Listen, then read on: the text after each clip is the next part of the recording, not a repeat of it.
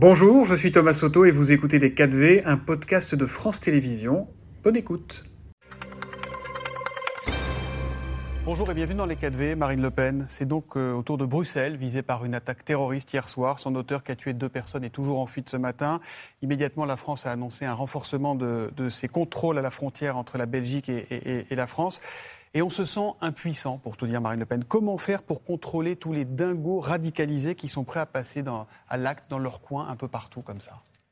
Euh, En réalité, on sait, euh, on connaît, parce que nos services de renseignement font bien leur euh, travail, on connaît précisément les identités de ces étrangers radicalisés.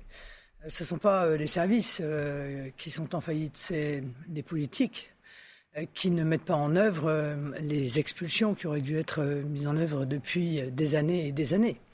Donc on est dans une situation où nous n'avons plus la maîtrise de nos frontières et où, de surcroît, nous n'expulsons plus les gens qui sont des bombes humaines. Et moi, je pose la question, Monsieur Soto, donnez-moi une seule bonne raison pour que nous conservions sur notre sol ces bombes humaines. Qu'est-ce qui justifie que depuis des années et des années, malgré 25 attentats depuis 2017, dont la moitié sont le fait euh, d'étrangers sur notre territoire, nous les conservions avec nous au plus grand risque de notre population. au ministère de l'Intérieur, on pourrait vous répondre que dans le cas du terroriste qui a assassiné Dominique Bernard, le professeur de, français euh, vendredi dernier, il n'avait pas de casier judiciaire, il était surveillé mais il n'avait jamais été condamné, il avait été contrôlé, contrôlé mais les services n'avaient pas trouvé de, de matière permettant de, de le mettre euh, à l'abri ou à l'ombre en quelque sorte. Euh, comment faire dans ces cas-là? On ne trouve pas de matière. Son père est radicalisé. Son frère est en prison euh, pour avoir fomenté un attentat contre l'Élysée les services de renseignement disaient qu'il était un islamiste radical. Donc tous les éléments étaient là pour expulser cette famille, qui par ailleurs a fait l'objet euh, d'une tentative d'expulsion qui a été bloquée mm. comme d'habitude par euh, les associations dites euh, antiracistes. cette situation-là, encore une fois, doit être prise de manière globale maintenant. il faut que toute personne étrangère, qu'elle soit régulière ou irrégulière, euh, soit expulsée de notre territoire lorsqu'il fraye avec le fondamentalisme islamiste. Donc dès qu'il y a un signalement, dès, que, les, services de renseignement sont alertés de quelque chose, vous dites qu'il faut expulser Mais bien sûr, évidemment. Donc tous les fichiers S, Encore par une fois, il ne s'agit pas là de personnes en situation irrégulière. Il, il s'agit d'ennemis de la France. Hmm. Il s'agit de gens qui apportent avec eux la mort et le terrorisme. Donc il faut faire preuve d'une fermeté absolument totale. Et puis derrière. Finalement, vous dites, comme Gérald Darmanin qui a dit qu'il faut procéder à l'expulsion systématique de tout étranger considéré comme dangereux par les services de renseignement. Est-ce que du coup, vous êtes prêt à, travailler avec le gouvernement sur le projet de loi immigration qui nous dit-on, nous dit-il, réglera une partie de ces problèmes Monsieur Soto, il ne réglera pas ces problèmes car il ne les a pas réglés hier. Le problème, ce ne sont pas les lois, le problème, ce sont les hommes. Le problème, c'est le caractère. Le problème, c'est la volonté politique. Monsieur Darmanin, je vais vous montrer, je vais vous résumer ce qu'est Monsieur Darmanin. Il a passé un tweet, Monsieur Darmanin. Un tweet sur euh, le nombre d'étrangers radicalisés qu'il dit avoir expulsés depuis 2017. Plus de 800 étrangers, dit-il, radicalisés. Il y en a 5000 mhm. qui sont euh, euh, connus par les services de renseignement. Voilà la courbe qu'il montre. Et voilà la réalité de la courbe car en réalité, il cumule année après année le nombre d'expulsés. Ça, c'est la courbe de M. Darmanin, ça, c'est la réalité. Qu'est-ce que ça veut dire, M. Soto? Ça veut dire que M. Darmanin est encore dans la manipulation de la vérité.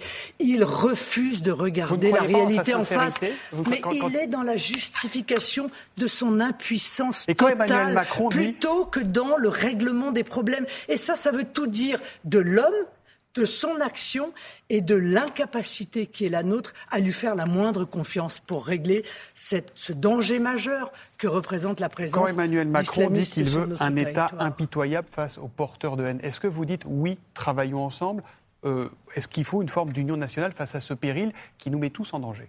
Mais on va faire l'union nationale avec qui? La France insoumise, par exemple? On va faire l'union nationale avec des gens qui sont en train, pardon, mais par reparlons du gouvernement, de mettre en place une loi sur l'immigration, une énième loi sur l'immigration. Vous ne la voterez pas, quoi qu'il arrive, même si c'est mieux que rien? Je vais vous dire pourquoi. Une énième loi sur l'immigration qui, en réalité, crée une nouvelle filière d'immigration en régularisant les clandestins qui travaillent. Mais si le, le Mais terroriste... qui permettrait d'expulser euh, un, un, profil de terroriste comme celui qui a frappé vendredi? Non, ce Monsieur Soto, c'est un mensonge. Ça, c'est faux.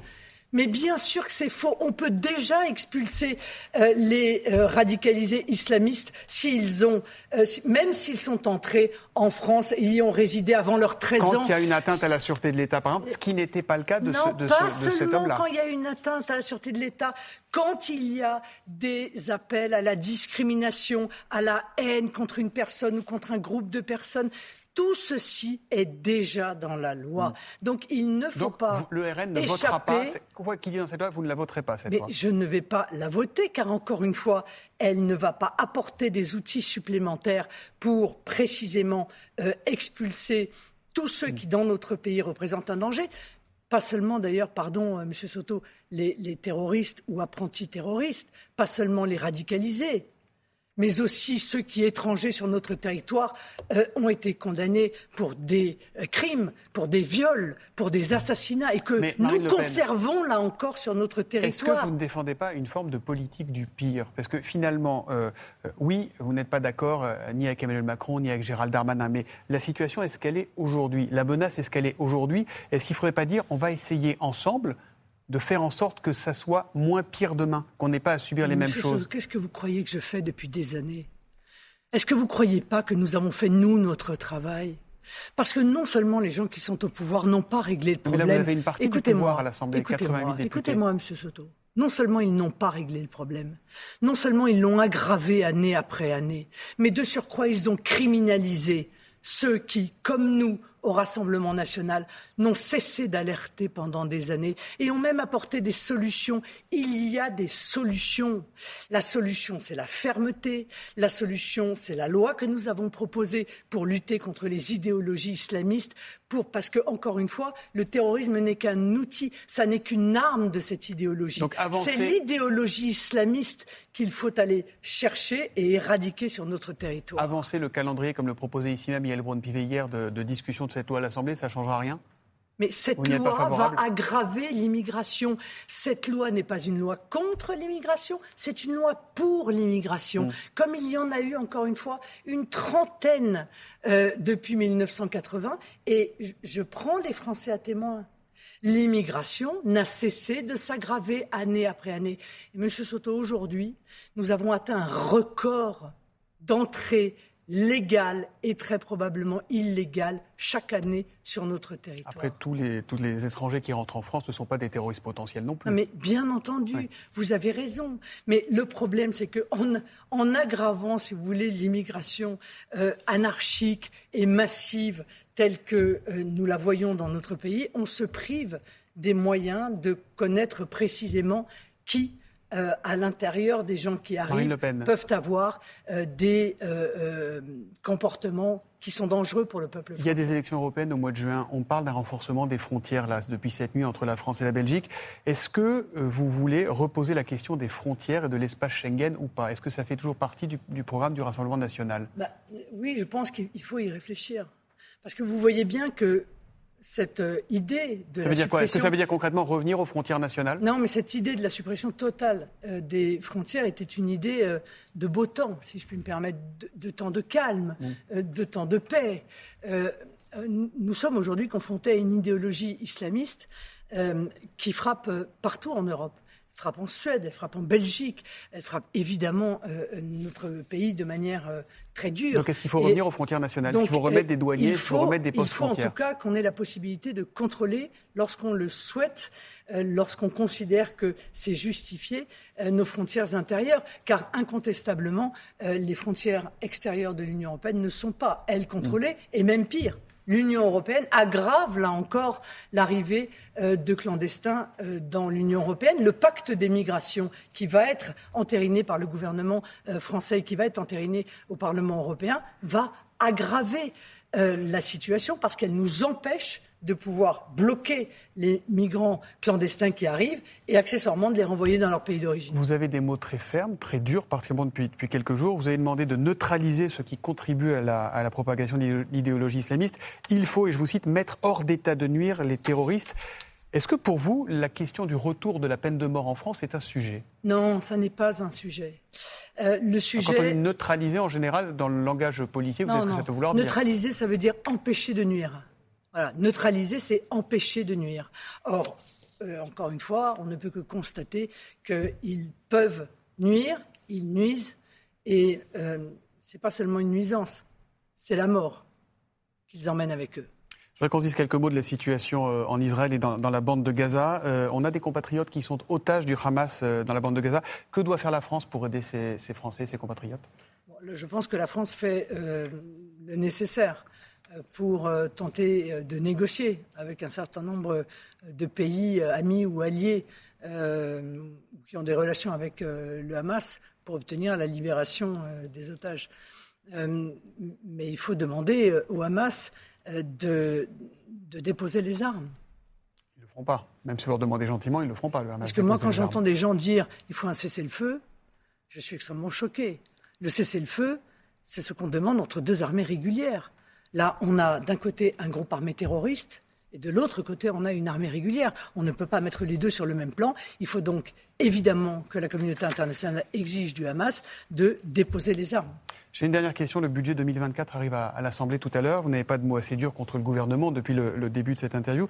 Le budget va probablement passer au, au 49-3. Il y aura donc probablement une ou des motions de censure. Est-ce que vous voterez ces motions? Est-ce qu'aujourd'hui, faire tomber ce gouvernement est une priorité pour vous?